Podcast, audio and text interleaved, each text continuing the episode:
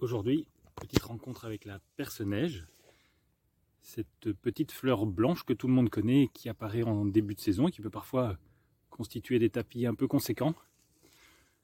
Euh, bah, elle se comporte un peu comme un, comme un lampadaire. Euh, voilà, là on le voit, le lampadaire est ouvert. La journée, quand il fait beau, le lampadaire s'ouvre et les trois pétales extérieurs euh, reflètent la lumière ultraviolet ce qui a euh, pour effet d'attirer les insectes et donc de faciliter la pollinisation. Et puis le soir, quand il fait moins beau, les pétales se referment, le lampadaire se referme, jusqu'au lendemain ou, euh, à un moment où il fait un peu meilleur. Alors, euh, le bulbe de la personneige est toxique et on a utilisé sa toxine pour traiter les formes légères d'Alzheimer.